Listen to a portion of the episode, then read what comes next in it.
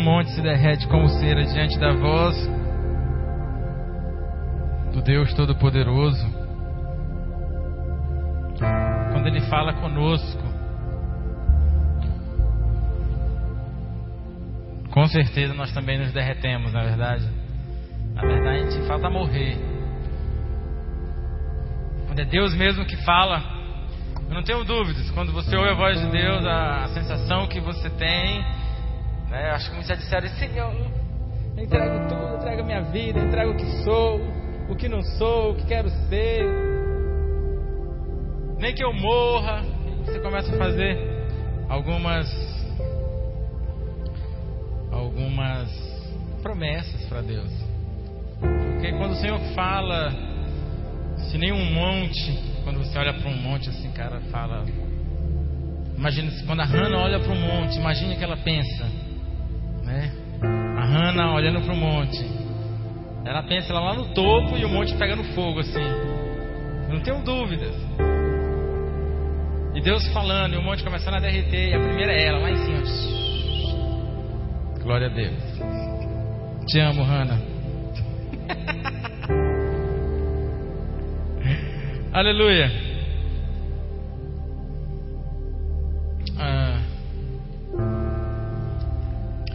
Ultimamente eu tenho tenho pensado em algumas coisas em relação à juventude e não tem como eu não pensar não a nós apenas, mas de uma maneira geral, sobre aquilo que Deus quer, deseja e tem para um jovem, para a vida de um jovem. Semana passada, acho que semana passada, nós falamos sobre jovem, vocês são fortes, a palavra de Deus está em vós e já vencestes o maligno. Ou seja, existe uma palavra que já está internalizada em nós Existe uma força que é característica do jovem, e existe algo que o Senhor já estabeleceu, tanto no céu quanto na terra, que foi a vitória sobre o maligno. Mas, quando nós nos deparamos, quando eu me deparo com uma realidade hoje, de alguns jovens, tanto aqueles que já frequentaram uma igreja, quanto aqueles que frequentam uma igreja, e aqueles que nunca frequentaram, parece que a busca deles é por uma referência, por um referencial. Eu faço parte de um grupo do WhatsApp que meu irmão me colocou, na verdade ele criou, é os heréticos, né? Os heréticos. Minha mãe quando olhou assim disse: "Meu filho, os heréticos, misericórdia, há poder em suas palavras e tal". Aí meu irmão disse: "Não, mãe, mas tem uma interrogação no final" é, os heréticos, mas tem uma interrogação, é uma pergunta. A resposta é não, é claro que não. Mas o grupo do, do grupo continua com o mesmo nome, heréticos. E dentro do grupo tem uma galera que na qual eu andava há um tempo atrás que eu andei por uns cinco uma par um grupo um, com uns cinco anos com outros uns seis uns sete teve um lá que a gente caminhava mais tempo, desde a adolescência. Literalmente, acho que teve um cara lá que desde os 12, 13 anos de idade até os 23 anos nós andamos juntos, em torno de 10 anos. E uma galera boa. Eu me lembro que com 14, 15 anos a gente parava para estudar a Bíblia, para orar, para ir para o monte, para fazer essas paradas tudo. E era uma galera sedenta por Deus e querendo entender. E naquela época, né, frequentava uma igreja em células, a gente fazia parte de uma célula e tinha um amigo meu que era de outra célula. E ele andava tanto conosco que o líder dele lá ficava meio enciumado, que o cara só andava com a gente. Que a gente nunca, nós nunca fomos meio normais, assim, muito, muito normal, padronizado, fechadinho, né, na caixinha. Não, nunca foi a minha, nem dos meus irmãos, nem do meu irmão mais velho, principalmente e nem de boa parte do grupo que andavam, na qual nós andávamos.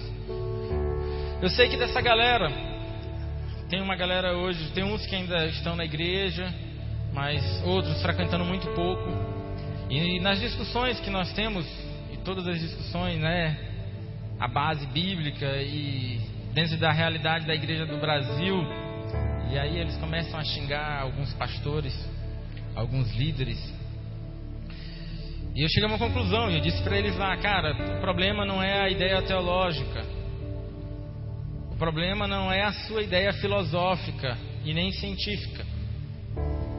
Mas eu identifico que a dificuldade maior na maioria de vocês é a ausência de um referencial, de um homem. E aí não é Jesus, é literalmente um homem, uma pessoa, um ser humano.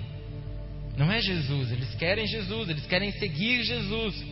Mas como eles tiveram inúmeros homens que não trataram com seriedade aquilo que é extremamente sério, foram levianos com a palavra de Deus e com as suas condutas, mediante a palavra, dentro de, religi dentro de uma religião e dentro de um sistema, que eles ficaram meio desacreditados em estar em um lugar e ter um homem, né, que fala e eles ouvem e eles passarem a crer naquilo que aquele cara está falando. E literalmente é um homem. E desde o princípio Deus sempre usou homens. Tá certo? E quando a gente fala homem, eu acredito que tem até talvez algumas pessoas aqui que, não, cara, mas eu creio em Deus, eu ouço Jesus Cristo, mas esse negócio de homem, homem é falho. Eu digo, é, o homem é falho mesmo. O homem, desde a sua origem, desde o primeiro, o primeiro homem falhou. Então parece que a característica do homem é errar e falhar. Então nós, nós vamos errar e nós vamos falhar, mas não é por causa do erro nem da falha do homem que Deus deixou de usar o homem, de utilizar o homem para fazer a sua vontade na terra. Jesus, quando ele fez a oração do Pai Nosso, e ele falava da necessidade de ver o céu, contemplar o céu e fazer com que o céu seja edificado na terra, construído na terra. Aquilo que era o reino de Deus, observado através dos olhos do homem, onde o homem olha para o céu, não é outra pessoa, viu? É o homem que olha. Tem que ser eu e você. Olhando para o céu, identificando e reconhecendo as características do céu e pegando isso e implementando na terra. Isso é o homem. E Deus nunca deixou de usar o homem, de Gênesis ao Apocalipse, ele continua usando homens. Amém? Eu e você. Tirando o modelo dos heréticos, lá onde a ausência de um referencial homem fez com que uma boa parte deles estivessem até um pouco distante daquilo que é um, alguns princípios básicos e passassem a crer em algumas coisas que se tornaram, porque para mim são heresia, que é pecado até, algumas práticas. Porque como ele deixou de acreditar no homem, ele passou a acreditar em quem? Quando alguém deixa de acreditar no outro, ele geralmente ele passa a acreditar em si. E ele deixa de fazer uma construção daquilo que Deus tem para ele, para o seu tempo, para a sua comunidade, a partir do todo, onde cada um ele vai construindo uma parcela onde a revelação do outro ele se torna importante para que eu tenha para a revelação que eu tenho. Mas como ele já anulou o outro, somente a revelação dele se torna real, se torna verdadeira. E o outro foi deixado de lado. Existe a ausência de referenciais, de uma referência, de um homem. E essa ausência de, de referência vem sendo buscada ao longo de toda a história. O homem que é corpo, alma e espírito. E o homem que é corpo, alma e espírito, às vezes, por ser corpo, ele se liga muito naquilo que é científico. E se não tem uma base científica, ele não vai acreditar. Se não tem uma prova científica, ele não crê, porque ele é corpo. E como corpo, para ele o que importa é a base científica. Mas tem a parte da alma, e por ser alma, às vezes uma ideia filosófica faz com que ele acredite, cara, é isso aí. Aí o cara bota lá no final, Mahatma Gandhi, Nietzsche, o Leonard Boff, é isso mesmo, é? Leonardo Boff. Freud. Por quê? Porque uma ideia filosófica satisfaz a alma. E aí o cara, poxa, é por, esse, é por essa pegada que eu, que eu, vou caminhar. Ou ele anda no corpo, dentro daquilo que é uma prova científica, ele anda dentro de uma base filosófica na sua alma, ou então ele vai andar dentro de um sistema religioso, ou melhor, espiritual, que é de acordo com seu espírito, espírito, alma e corpo. Mas eu não posso separar e dividir ciência, filosofia e aquilo que é espiritual dentro do homem, porque o homem ele é espiritual e corpo. Então tanto a ciência quanto a filosofia e o, e o que é espiritual eles estão unidos dentro de um único ser do homem. Então a gente não tem como fugir disso. Nós somos ciência, filosofia e espírito. E somos espirituais. Mas a partir da morte de Jesus na cruz e com a sua promessa de que o Espírito viria e entraria dentro de nós, nós não deixamos de ser corpo, alma e espírito, mas passamos a ser corpo, alma, espírito e espírito de Deus. Então não somos apenas guiados apenas por uma base científica, filosófica, espiritual ou religiosa. Mas o próprio Deus habita em nós e faz com que isso se torne faz com que isso apresente um sentido para nós. Jesus Cristo ele veio com essa ideia de nos dar sentido, de apontar, de ser o referencial e de fazer com que outros homens se tornassem referencial e referência para nós nos nossos dias. Glória a Deus. Amém. Deixa eu falar uma coisa que vocês já sabem, né? Falar de João capítulo 1, versículo 1, no princípio era o verbo, o verbo estava com Deus e o verbo era Deus. Ou seja, Jesus, ele é a origem de todas as coisas. Como o Apocalipse diz, Jesus é o fim de todas as coisas. Ele é a origem, ele é o princípio. Jesus é o Verbo, o Verbo estava na, na origem e no início de tudo. Então, se Jesus ele é o princípio e ele é a origem, ele é o início, o início de todas as coisas, é uma pessoa, a origem é uma pessoa. O princípio é uma pessoa. Não tem como nós sairmos disso.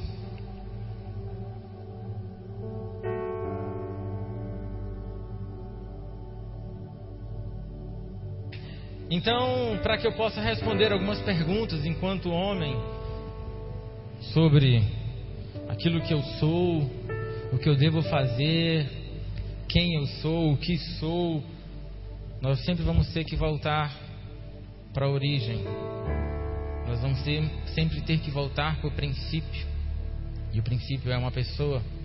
Como nós estudamos uma vez, teve um grupo que conseguiu estudar, né, as bases, né, os princípios de revelação da palavra, né, os princípios do conhecimento, da, da, de como estudar a palavra de Deus. E um dos princípios, ou um dos primeiros que eu citei, foi aquela questão da primeira citação, da primeira vez que ele é dito, da primeira vez que é falado uma palavra, e aquela origem, a primeira vez, ela vai trazer um sentido original para todas as vezes que ela for citada durante todo, toda a Bíblia. Então existe uma origem, existe um princípio para a minha vida e para a sua vida. E isso vai dar sentido para todo o restante dela. E a sua origem, o seu princípio, continua sendo Jesus, Deus. O homem feito de barro, Deus vai lá e sopra nas suas narinas. Aquilo que estava dentro de Deus sai de dentro dele, entra no boneco de barro e o homem se torna um ser vivente e se torna homem, rubro, uma palavra diz, rosado, é homem. Uma partícula de Deus passa a habitar e existir dentro de um boneco de barro que dá vida àquilo. Então existe aquilo que me deu a vida, aquilo que deu a vida ao ser humano e à humanidade foi algo que saiu de, de dentro do próprio Deus, uma partícula dele está em mim. Eu sou dele, essa é a minha origem, isso vai dar sentido. Então, quando falamos sobre a necessidade de de referencial, eu quero dizer para você que nós precisamos ter eles. Nós precisamos ter esse referencial.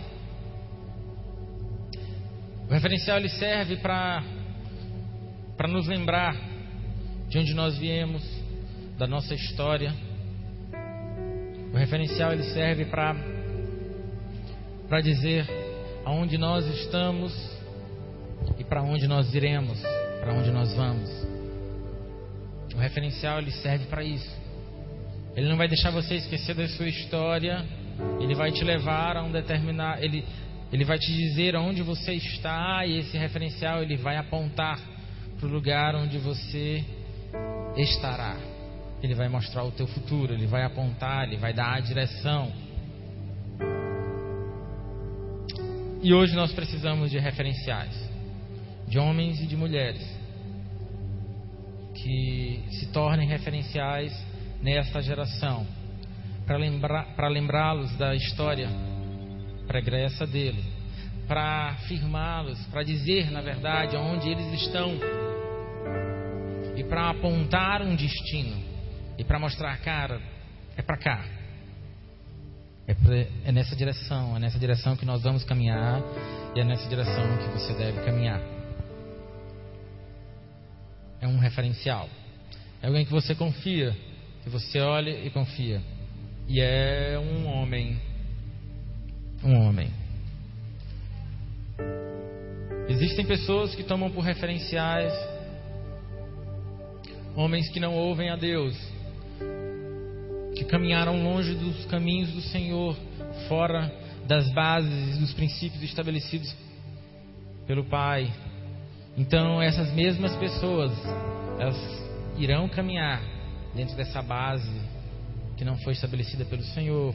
E quando vier a tempestade, e ela virá, tudo aquilo que foi construído numa base errada será quebrado, será derrubado. Existem, existem homens e mulheres que caminham dentro de religiões, dentro de religiões onde a base não é Jesus. E se ele caminha dentro de uma religião onde Cristo não é a base, quando a tempestade vier, porque a Bíblia fala de um texto que, que o homem tem que construir a sua casa não na areia, mas sobre a rocha. E quando vier a tempestade, e a palavra lá é quando, não é se, mas quando vier, a tempestade virá e der contra a sua casa, contra aquilo que você construiu ao longo da sua história, dentro de um processo de vida. Quando vier, se ela foi construída na areia, ela vai cair. Nós precisamos de referenciais que nos ajudem a caminhar dentro de um processo um processo de construção. Não pode ser e não é um piscar de olhos de um dia para a noite. E não será. Nós precisamos de referenciais. Aleluia. Lembrando, rapaz, o aleluia do Ricardo me fez lembrar um negócio. Aleluia.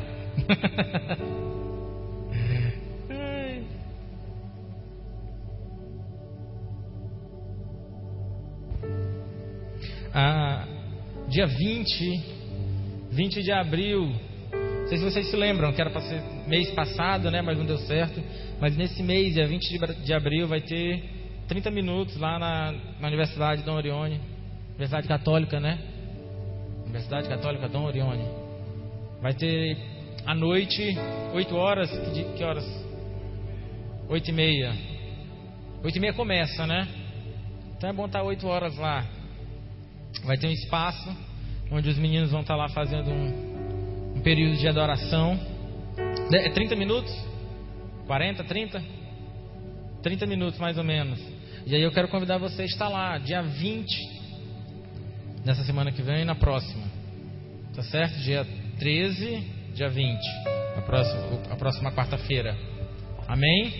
Então, vamos estar presentes. Esteja lá, vamos lá, todo mundo junto. Aproveita lá, Thaís, fazer um momento de caça ao tesouro, pode rolar, não tem problema nenhum. Período de evangelismo, faz, faz um caça-tesouro lá dentro. Aproveita que o foco tá, vai ficar todo dentro da universidade. Nem a praça está funcionando, então eles não tem muito para onde ir. Fica todo mundo dentro, eu acredito. Eu não sei se ficam lá na rua batendo pé. Amém? Então, dia 20, guarde aí, dia 20, na Universidade Católica, às 8 horas da noite. Amém? E já que o Ricardo falou, eu lembrei de outra coisa, que foi o Francisco. O Francisco pediu, cadê o Francisco? Ali. O Francisco e o Felipe, né, Felipe? Estão indo no centro, no CTA, quarta-feira, 18 horas, 18h30. 18 horas. Quarta-feira, às 18 horas, eles estão indo no Centro Terapêutico de Araguaína eles fazem um momento lá de, de adoração, compartilham a palavra. É um centro de recuperação para dependente químico. Então você, homem e mulher, que tiver interesse, você pode procurar o Felipe e o Francisco. Amém? Eles vão toda quarta-feira às 18 horas. Já tem um tempo que eles estão indo. Então quem tiver interesse, conversa com ele, você vai ser bênção lá, junto com os irmãos. Glória a Deus, eu tinha esquecido de falar, mas o aleluia do Ricardo me lembrou. Glória a Deus.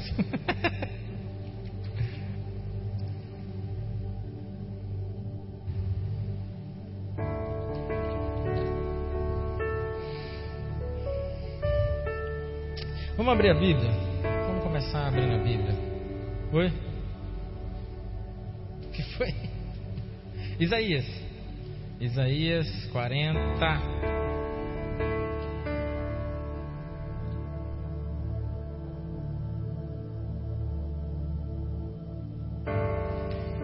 45. 45? 45? 45.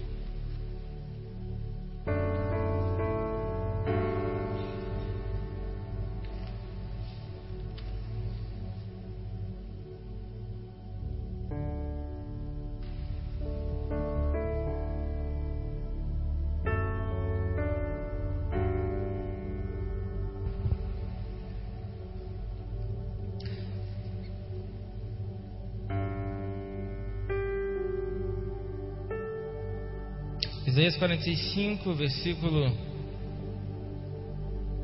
3, diz o seguinte: Eu te darei os tesouros das escuridades e as riquezas encobertas, para que possas saber que eu sou o Senhor, o Deus de Israel, que te chama pelo teu nome. Por amor do meu servo Jacó e de Israel, meu eleito, eu a ti te chamarei pelo teu nome, pus-te o teu sobrenome, e ainda que não me conhecesses. Eu sou o Senhor e não há outro, fora de mim não há Deus, eu te cingirei ainda que tu não me conheças. Por amor do meu servo Jacó e de Israel, meu eleito, eu te chamarei pelo teu nome, e pus-te o teu sobrenome, ainda que não me conheces. Se você observar, o Senhor Deus, ele fala ele fala os dois nomes de um mesmo homem, um mesmo homem que possuía dois nomes. Ele era Jacó e ele era Israel, um homem com dois nomes. Ele era Jacó e por ser Jacó, ele ele dizia o que ele era. O nome de Jacó identificava quem Jacó era identificava a origem de Jacó, identificava o caráter de Jacó, identificava a pessoa de Jacó. Jacó enganador, usurpador, traidor. E por muitos anos Jacó ele começou, ele andou, na verdade, dentro desse dessa ideia. Por amor do meu servo Jacó e de Israel, meu eleito. Um homem que foi dentro do processo sendo transformado, até ter a sua identidade mudada e transformada, saindo de um homem para uma nação, Por quê? Porque ele entrou dentro de um processo. Ele era Jacó e se tornou Israel.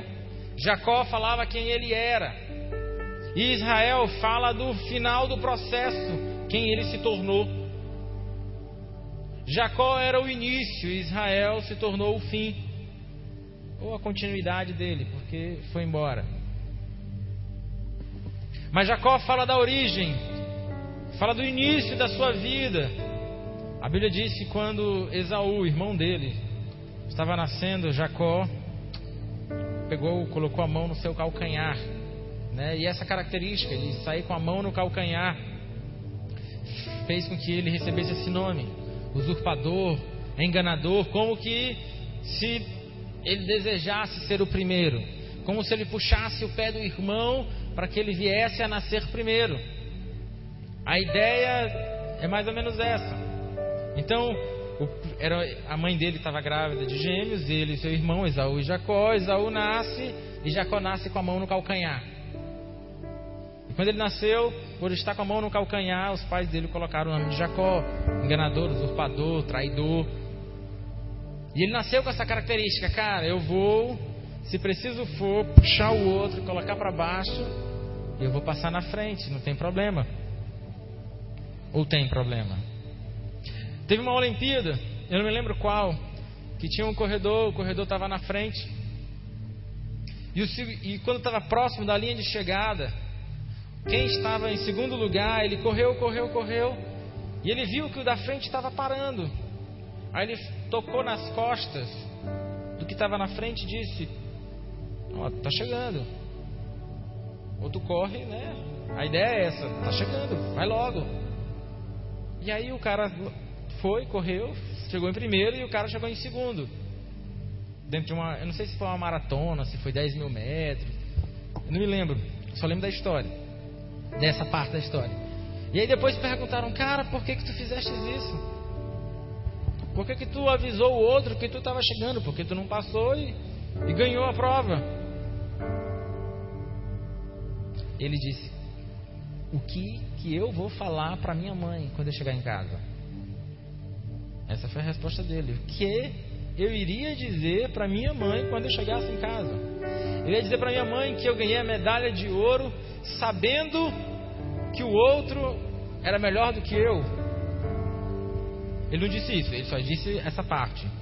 O que eu, vou, o que, o que eu diria para minha mãe? Essa foi, essa foi a frase dele. E ficou subentendido. Né? O que, que eu vou dizer para minha mãe? O cara estava atrás, o outro estava na frente. Mas ele não se preocupou quem vinha em segundo. Mas ele tinha total capacidade de chegar em primeiro mesmo. Ele era o primeiro, ele era o mais, mais rápido, ele era o mais preparado. Mas aquele que estava em segundo, ele, ele entendeu que ele era o segundo, que ele não era o mais preparado, e ele avisou: Olha, tá aí, corre logo, vai logo. Se fosse na ideia do brasileiro, cara, o que, que você acha que tinha acontecido? Aí nessa hora você se lembra, cara, eu sou brasileiro e não desisto nunca. Né? Cara, eu, eu sou brasileiro, não desisto nunca, eu tinha passado. Uh! Ele que não prestou atenção. Talvez a, a resposta dele, né? O que, que eu vou dizer para minha mãe? Ninguém nem ia pensar. O cara dizia: Não, ele não prestou atenção, eu passei, estava mais atento. São alguns valores que às vezes faltam em nós.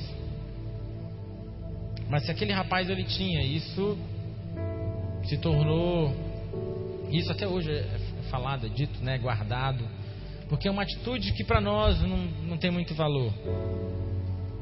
Um exemplo disso, eu, eu digo, digo, não, digo, porque mexe com política e esse dia tá meio ruim, né? O cara na Finlândia, o primeiro-ministro na Finlândia, né? O nome dele saiu na lista lá como é que é o nome, não sei o que, do Panamá. Uma lista lá de corrupção. Como saiu o nome dele, não foi provado, não, nem sei se provavelmente vai ser investigado. Mas saiu o nome dele, no outro dia ele, ele saiu do, do, do cargo. Porque ele disse que o cargo dele não condiz com, a, com essa situação. Não dá para ele ser o primeiro-ministro da nação e ter um nome ligado a um ato de corrupção. Isso está errado, isso não pode. Isso não é bom para a nação. E a nossa presidente da República diz que. Nossa presidenta da República fala que não sai nem que a vaca tussa. É um entendimento totalmente diferente. Não é verdade? Mas Jacó era desses que tinha passado e tinha ganhado a corrida.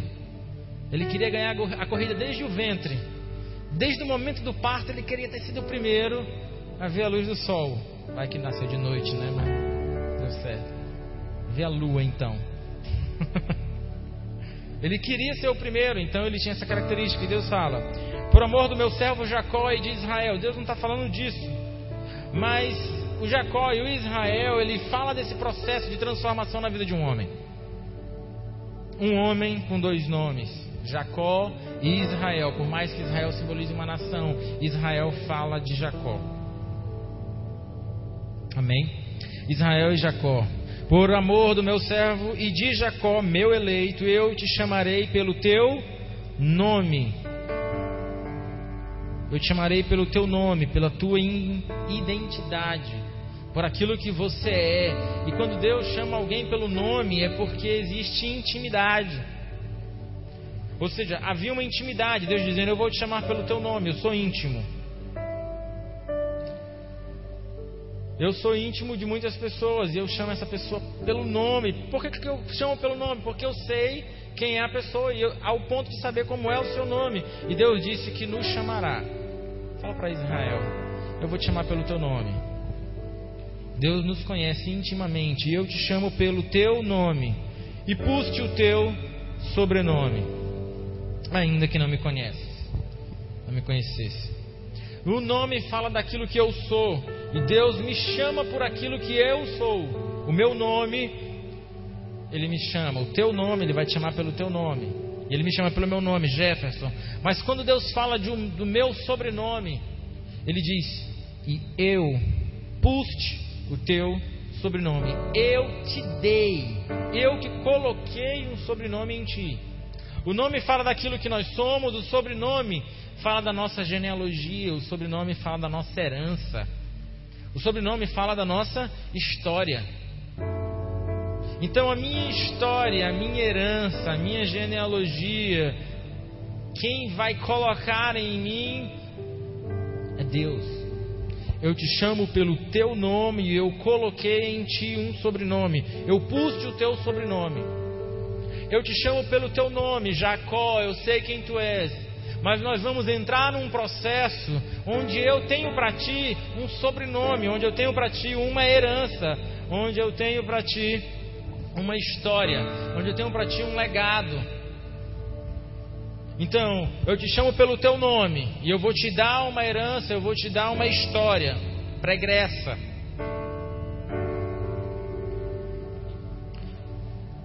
Eu te chamarei pelo teu nome, puse o teu sobrenome, ainda que não me conhecesses. Por mais que nós não conheçamos plenamente o Senhor Deus, pela sua graça e misericórdia, Ele, por já nos conhecer, Ele nos conhece, mas nós não o conhecemos. Seria isso que ele, estivesse, que ele está dizendo aqui. É isso que ele está dizendo. Por mais que eu não conhecesse o Senhor, o Senhor Deus, Ele tem um sobrenome para me entregar, Ele tem uma história para me dar, Ele tem uma herança para me dar, Ele tem uma genealogia para me dar, Ele tem uma família para me entregar. Porque o sobrenome é Ele que me deu. E eu não preciso conhecê-lo, porque Ele me conhece. Então, por mais que eu não conheça, Ele me conhecendo, Ele tem algo para me entregar. Então, você que busca nessa, você que está caminhando nessa crescente, né?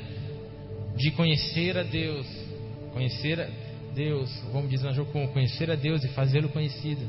Você que está caminhando nessa de conhecer o Senhor, caminhando dentro do processo, você vai começar a entender mais sobre que história, que genealogia e que herança é essa que Ele já me deu. Porque o Senhor Deus, Ele já te deu. Nós não o conhecíamos, e mesmo não conhecendo Ele, Ele nos deu uma herança, uma história, uma genealogia. E quando eu passo a conhecê-lo, eu vou passar a conhecer a história, eu vou passar a usufruir da minha herança, eu vou conhecer a minha genealogia. E aí sim, vai falar da minha origem. Aí sim eu vou ter uma origem. Jacó fala de quem ele é, do seu caráter, do seu caráter errante. Israel já fala de, do processo pelo qual ele passou e foi transformado. E dentro desse processo de transformação, ele passou a conhecer a sua herança, a sua história, a sua genealogia. Eu, a partir do momento que eu entro dentro dessa, desse conhecer a Deus, dentro do processo de ter a revelação e crescer em revelação de quem o Pai é e de quem o Filho é, eu passo a compreender e a conhecer que sobrenome é esse que Deus me deu, que o Pai me deu, que sobrenome Ele me deu, que herança Ele me deu, que história é essa que o Senhor me deu. E essa história, não tem como eu não ligar ela a Adão, a formação do homem, aquilo que saiu de dentro de Deus e hoje está dentro de mim. Ultimamente, toda e, todo e qualquer texto na Bíblia, todo e qualquer texto na Bíblia eu tenho voltado para o Gênesis, eu tenho voltado para o homem, Adão, e eu tenho voltado para Deus. Então, essa palavra que, sem querer, foi sem querer mesmo, não estava atrás dela. Estudando outra coisa, que eu estava estudando arrependimento. Enquanto eu estudava arrependimento, eu descobri uma palavra que era techuvá. E descobrindo techuvá, que é voltar à origem, não é apenas se arrepender, mas é voltar ao plano original de Deus, é voltar aquilo que Deus sonhou no início, é voltar aquilo que, está, que estava estabelecido em Deus, que está estabelecido em Deus desde o princípio, desde João 1:1, que no princípio era a palavra. Então aquilo que estava estabelecido nele desde o princípio é a partir disso que eu fui pensado, que eu fui sonhado, que eu fui estabelecido, que você foi pensado, sonhado e hoje você está caminhando dentro disso. A nossa luta hoje, dentro do conhecer o céu, olhar para o céu e estabelecer o céu na terra, fala de voltar, fala do techuvá de Deus e voltar à origem. E voltar à origem do homem é voltar a Deus ao plano original dele, onde o reino de Deus é estabelecido em toda a terra. Pai nosso que está no céu, santificado seja o vosso nome, seja feita a tua vontade, assim na terra como no céu. É olhar, é, é fazer com que aquilo que é feito no céu possa ser estabelecido na terra. É olhar e contemplar o céu e fazê-lo na terra.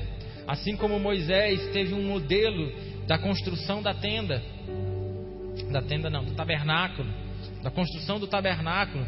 Ele teve um modelo do céu e ele fez na terra. Assim como Davi teve um modelo do templo e ele fez na terra. Assim como Davi teve o um modelo da tenda e fez na terra. Assim como outros homens tiveram um modelo e fizeram na terra. Então eu tenho um modelo e vou executá-lo na terra. Eu tenho um modelo que é o céu, então eu devo olhar para ele e executar na terra. Eu tenho que ter um modelo, eu tenho que olhar para o modelo. Então ele me deu um nome, eu tenho um sobrenome que ele não, eu tenho um nome ele me deu um sobrenome. E esse sobrenome fala de voltar nele. Porque ele é a minha origem, ele é a minha herança, ele é a minha história. Que transforma aquilo que aquilo quem eu sou, aquele que eu sou aquilo que sou, aquilo que eu desejo ser, é Ele, é Techuvá, é voltar para Ele. Aleluia. Então Ele nos chama pelo nome, Ele nos dá um sobrenome, Ele nos aponta e nos devolve de volta para Ele mesmo, onde Ele é a origem. Amém, Mica? Isaías 43.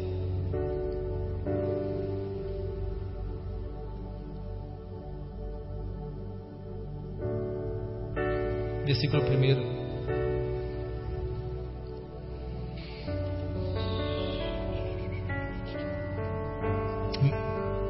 Isaías 43, versículo 1. Acompanha aí comigo.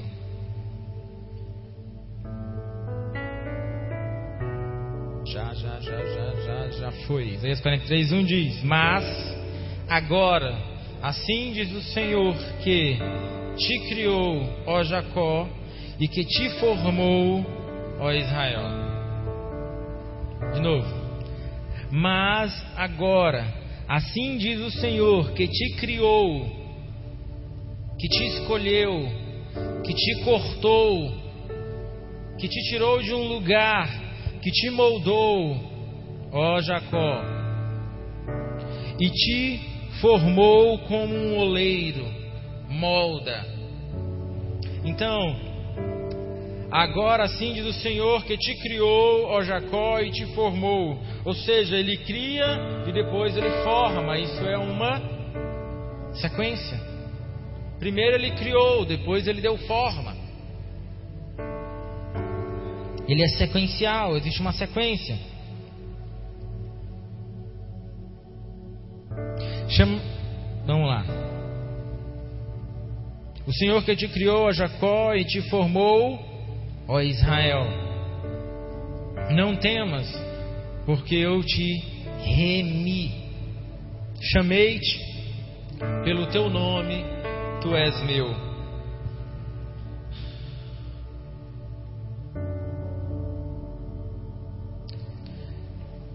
Não temas, porque eu te remi. Chamei-te pelo teu nome, tu és meu. Remi fala de resgate, resgatar. Fala do resgatador. Quando ele fala que remiu, é quando um escravo. Existe um escravo e vem alguém e paga a dívida daquele escravo e leva aquele escravo à alforria. É isso, né? Alforriado, alforria né, da liberdade ao escravo. É isso que Deus está dizendo, porque eu te remi, não temas, porque tu não és mais escravo, eu te dei liberdade, eu te resgatei. É quando um homem casa com uma mulher viúva, segundo a Bíblia, é o resgatador. Assim como foi Boaz. Redimir o parente mais próximo, como a Bíblia diz. Remir o parente mais próximo, que foi no caso de Boaz e Ruth. Boaz era o parente mais próximo de Noemi. Era? Noemi? É de Noemi. O parente mais próximo era ele. Então ele remiu. E Deus está dizendo: Não temas, porque eu te resgatei. Não temas, porque eu te remi. Não temas, que tu não é mais viúva. Não temas, eu sou o teu sustento. Não temas,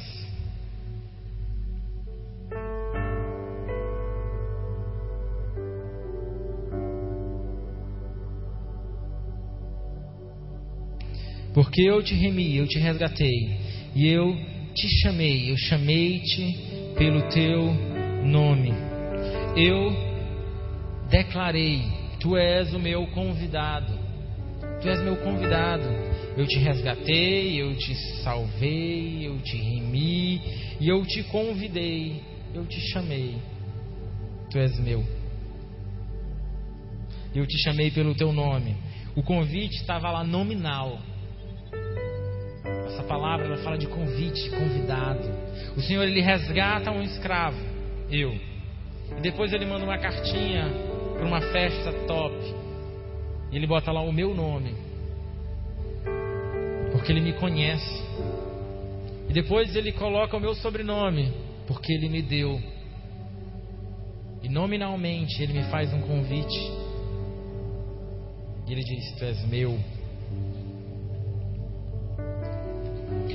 Jacó e Israel. Jacó foi criado, Israel foi formado.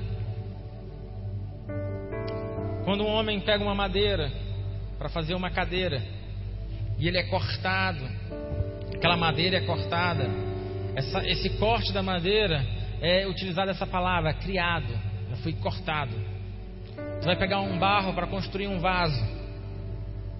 Você vai lá no barreiro e você tira um pedaço de barro você vai levar para casa. Jacó foi criado, ou seja, ele era um pedaço de barro, arrancado do barreiro.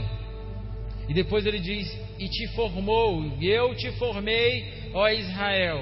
eu peguei aquilo que tu eras, um pedaço de barro, que tu fostes criado, barro, e eu te formei, eu te moldei, ó Israel. Então existe uma sequência onde o Senhor ele nos leva a caminhar dentro desse processo e eu tenho que me permitir. Eu fui criado pelo Senhor, eu tenho um nome, Ele sabe qual é o meu nome. Mas o processo de transformação é o modelar de Deus sobre a minha vida. E nesse processo Ele me dá um sobrenome, de Jacó para Israel. E quando Ele me dá um sobrenome de Jacó para Israel, Ele transforma a minha história, Ele transforma aquilo que sou. Ele me dá um destino, Ele me dá uma herança. Eu não fico desamparado porque Ele me remiu, Ele me resgatou. E Ele diz que eu sou dele. Aleluia.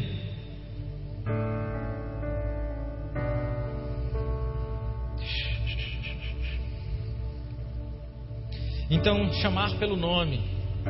E ele diz no final: Chamei-te pelo teu nome Chamar pelo nome é redimensionar a sua essência original. Chamar pelo nome, aquele que me deu um nome, que me transformou, me moldou para ele, me deu sobre, um sobrenome, me dando uma história e uma herança. Quando ele diz que ele me chama pelo nome, ele me redireciona novamente para ele ele me leva novamente para dentro dele, assim como eu era estabelecido dentro dele, estava e estou estabelecido dentro dele desde o princípio. Quando ele me chama pelo nome, ele me faz, ele faz com que eu me volte novamente para dentro dele, para aquilo que estava estabelecido nele. Ele me ele muda o meu caminho, ele transforma a minha trajetória. De Jacó para Israel, me dando herança, me dando um nome, chamei-te pelo nome. É um redimensionar para minha essência. E a minha essência original é o Senhor. Foi quando Ele soprou dentro do barro. E quando Deus soprou dentro do barro, o homem nasce na posição de filho de Deus. Quando Ele nos chama pelo nome, ele nos redimensiona para dentro dele e nos posiciona como filhos. Quando o Senhor Deus me chama pelo nome, quando Ele te chama pelo teu nome, Ele chama pelo teu nome, e eu falei no início, era intimidade, fala da intimidade, porque Ele te conhece, porque tu és filho, porque tu saiu de dentro dele. Era tão íntimo que estava dentro dele, estava nos pulmões dele, que ele teve que colocar para fora. E como estava dentro dele, quando você passa, ele olha, tá lá. Uma parte de mim. Tá lá o meu filho. Ele me chama pelo nome. Ele me resgatou. Algo que saiu de dentro dele, que se perdeu ao longo da história, que se tornou caos, E por ter se tornado caos, foi necessário o processo do remir e do resgate.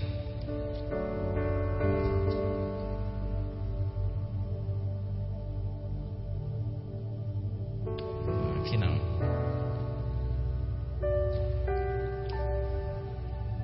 Deixa eu mostrar para vocês.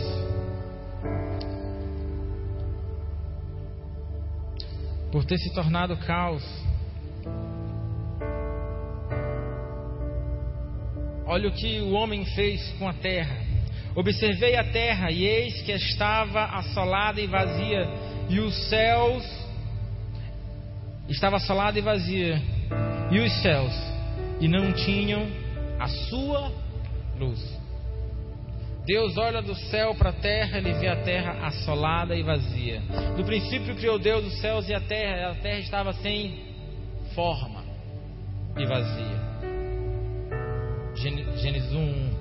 Jeremias 4, 23. Observei a terra e eis que ela estava assolada e vazia, sem forma e vazia. o modelar e o moldar de Deus, assim como no início, como talvez hoje, por isso que a natureza geme, clama pela manifestação dos filhos de Deus. Porque nós estamos sem o moldar e o modelar de Deus, nós estamos fora do molde do Senhor. Existe um molde de Deus, existe um padrão de Deus, existe um princípio, uma base. E quando a gente fala padrão, não é de cada um igualzinho o outro, mas fala de todos nós no mesmo padrão, que é a origem, aquilo que estava dentro dele. Estava sem forma e vazia e não tinha luz.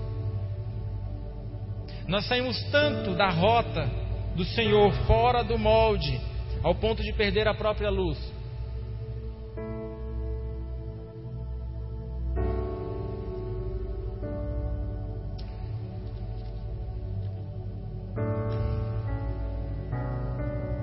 Para terminar, já está 9h34.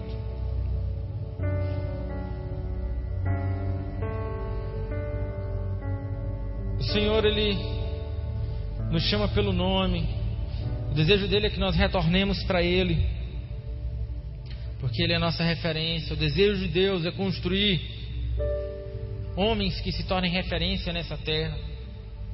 E aí nós falamos nessa terra, e nós temos que pensar dessa maneira, de uma maneira ampla, grande, imensurável. Porque, se, porque o meu Deus é um Deus imensurável, a gente não tem como acrescentar e nem retirar nada de Deus. Deus não vai diminuir não importa o que eu faça, Deus não diminui. Não importa o que eu faça, Deus não vai aumentar. Eu não aumento em honra, em glória nem em poder aquilo que Ele é. Também eu não diminuo.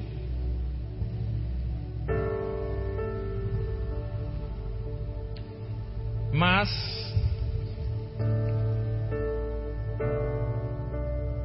eu posso, eu devo me tornar esse alguém que, que é um referencial e por toda a terra porque a partir do momento onde nós pensamos dentro da nossa divisão de corpo, alma e espírito, ciência, filosofia e religião, e nós passamos a avaliar tudo a partir com a nossa própria mente, tudo aquilo que Deus fala a nós, nós tendenciamos a, a diminuir aquilo que Deus ministra sobre nós. Porque a gente pensa da nossa, da nossa forma, da nossa maneira. E se a minha visão de mundo é Araguaína, aquilo que eu recebo de Deus fica em Araguaína, porque minha cabeça está aqui. Mas se eu vim daquilo, daquele que é eterno e imensurável, aquilo que ele tem para minha vida, ela também é imensurável. Aquilo que sai da boca de Deus, para mim, aquela mesma palavra, aquela mesma voz, o Verbo, que é a origem de tudo. Esse verbo que criou tudo, estabeleceu tudo, esse mesmo verbo é aquele que libera a palavra sobre a minha vida. Então, a mesma origem que criou e estabeleceu o planeta, as galáxias, algo imensurável até mesmo para o homem, até hoje. Onde se diz que está em constante expansão e o homem cientificamente vem mudando e descobrindo novas coisas a mesma palavra que liberou e criou, do mesmo lugar que saiu, desse mesmo lugar, palavras saíram sobre a minha vida. Essa mesma origem que liberou palavras sobre a terra, desse mesmo lugar sai palavras para mim. A mesma origem conhece o meu nome, de lá saiu o meu sobrenome. E ele disse que eu sou dele. E por que que eu vou pensar que dentro da eternidade do Senhor, por que eu vou limitar aquilo que Deus vai fazer através da minha vida, dentro da sua eternidade? Eu me lembro de um cara que ele falava o seguinte: por que, que eu vou pensar, dentro de João 17,3, que a vida eterna consiste em conhecer a Deus e conhecer a Jesus Cristo, seu Filho? Se a vida eterna consiste em conhecer a Deus e a Jesus, eu passo hoje a conhecer a Deus e a Jesus, então hoje eu entro na eternidade de Deus. Se hoje eu entro na eternidade de Deus, se hoje eu já estou vivendo dentro de um tempo que é eterno, que é fora do nosso relógio cronológico, do nosso cronos, é fora do cronos, mas é dentro daquilo que é eterno. Por que, que hoje eu faço planos apenas para dois anos, cinco anos, dez anos? Não, eu faço plano até os 70 anos, porque depois dos 70 é canseiro e enfado. Eu ainda brinco hoje que eu faço planos até 120, porque a Bíblia diz que a vida do homem é até os 120. Então, meu sonho é jogar bola até 120 anos. Daqui para lá, talvez eu aprenda. Mas se eu entro dentro da eternidade de Deus, desejo de Deus não é que eu faça planos para 120 anos, mas eu posso fazer planos para 10 mil anos, cara. Eu estou numa eternidade. Não, daqui para os próximos 100 mil anos eu vou fazer isso. Né? É um bom tempo para a gente executar, estabelecer bem algo. 100 mil anos está bom, porque eu entro dentro da sua eternidade.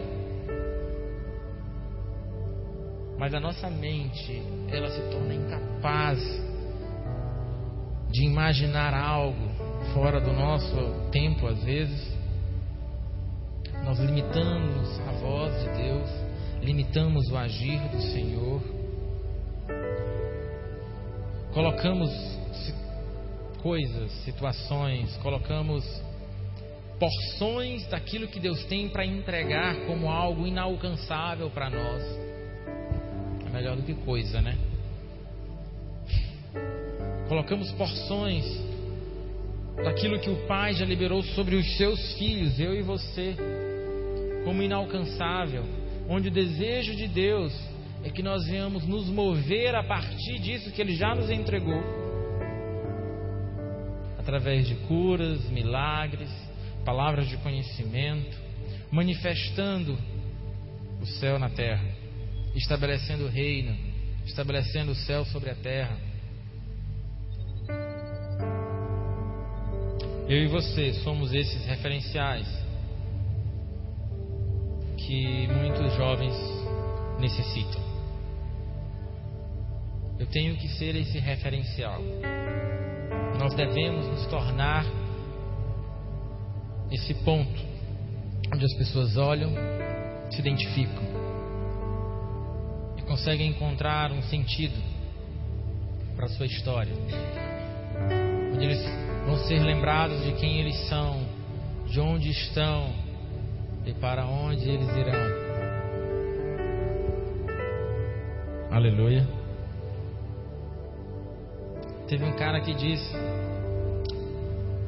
que quem não tem referencial se, se adequa aonde está, ao meio em que vive. Foi mais ou menos assim que ele disse. Pela ausência de um referencial, o indivíduo ele vai se adequar, ele vai se estabelecer onde ele está. Foi o que aconteceu com Israel no Egito.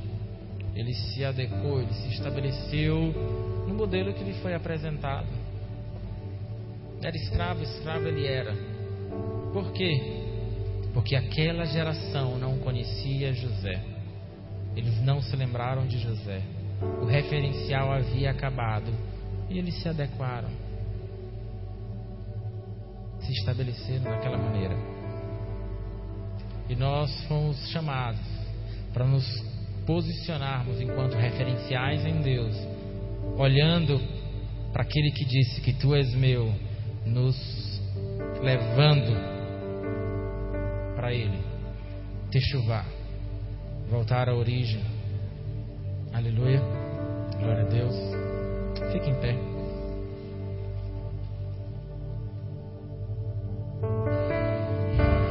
Existem muitos jovens que estão se adaptando, porque nem, não tem ninguém para lembrá-los da sua história. Existem muitos jovens que estão se adaptando porque não tem ninguém para lembrá-los de onde eles vieram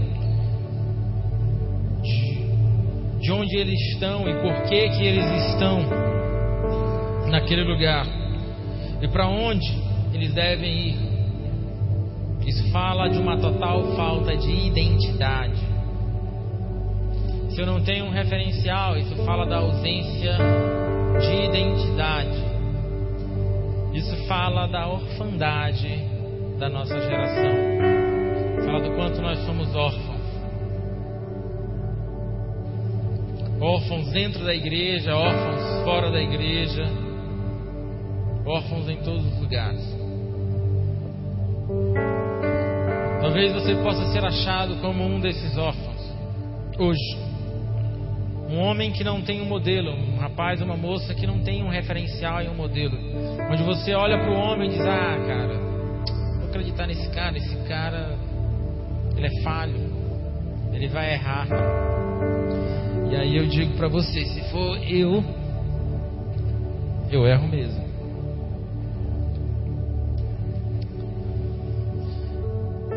Eu aprendi aqui que o, nós não devemos, que provavelmente nós erraremos nas nossas ações e muitas das nossas atitudes, nós corremos um sério risco de errar.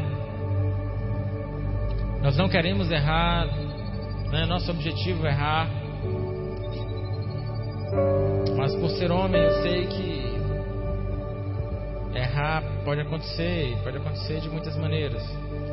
Uma maneira que nós não devemos errar, e aí nós lutamos mais veemente, veementemente, mente duas vezes, para não errar, é no coração, as intenções do coração.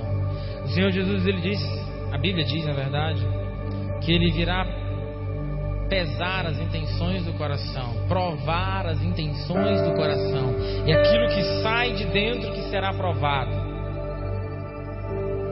Vai ser tudo colocado no fogo que é palha, feno, vira fumaça.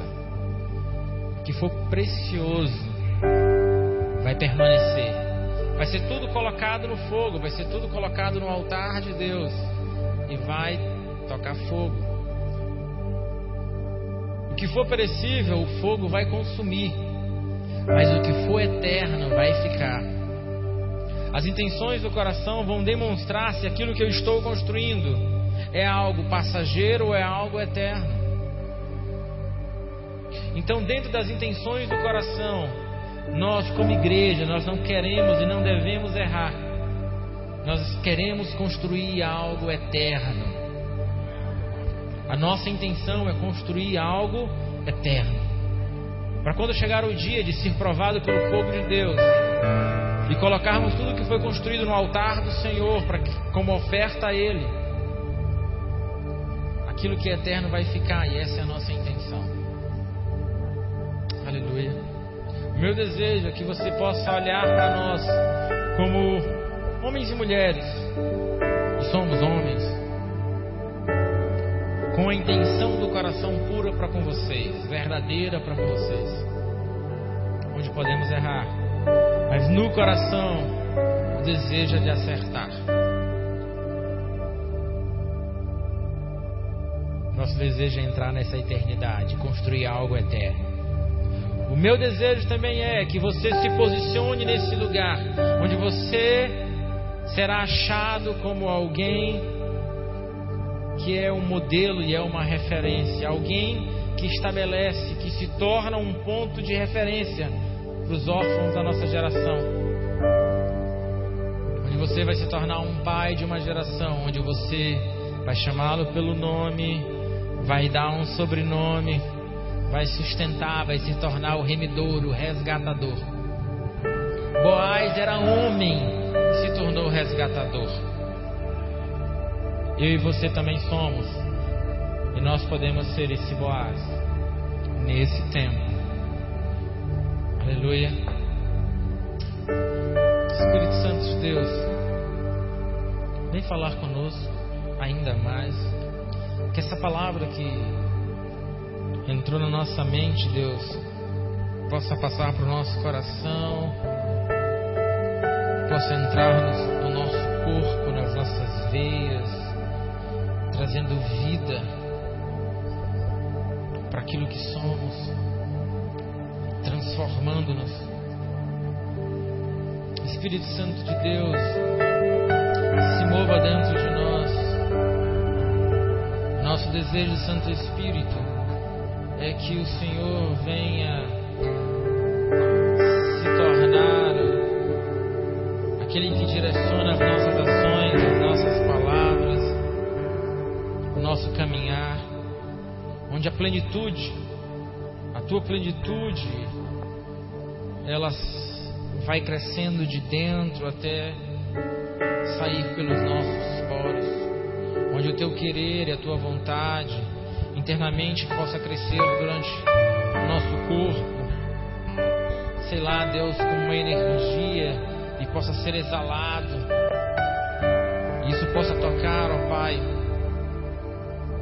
aquele que está ao nosso lado. Que haja um entendimento e uma transformação, Deus, daquilo que somos, do meu ser, daqueles que aqui estão. Onde cada um reconhece, Senhor, que tu nos redimiu, que tu nos resgatou e nos levou, Deus, a uma posição, nos estabelecendo, nos enxertando como filhos onde olhamos para o céu, onde olhamos para o Pai e manifestamos aquilo que vemos a partir do Pai, a partir de Ti, ó Jesus. E como foi dito, mostra-nos o Pai. Nós olhamos para Ti, Jesus. Olhamos para Ti, identificamos em Ti aquilo que precisamos e nos saciamos com a beleza que é o Senhor. E ansiamos, Deus, reconhecer e observar, ver essa tela, ver o céu e caminhar estabelecendo ela na terra, assim como é a tua vontade. nossa geração, acha em nós, né? Deus, somos dessa geração. Revela-te a nós, Senhor, ainda mais. Queremos entrar hoje nessa tua intimidade. Em nome de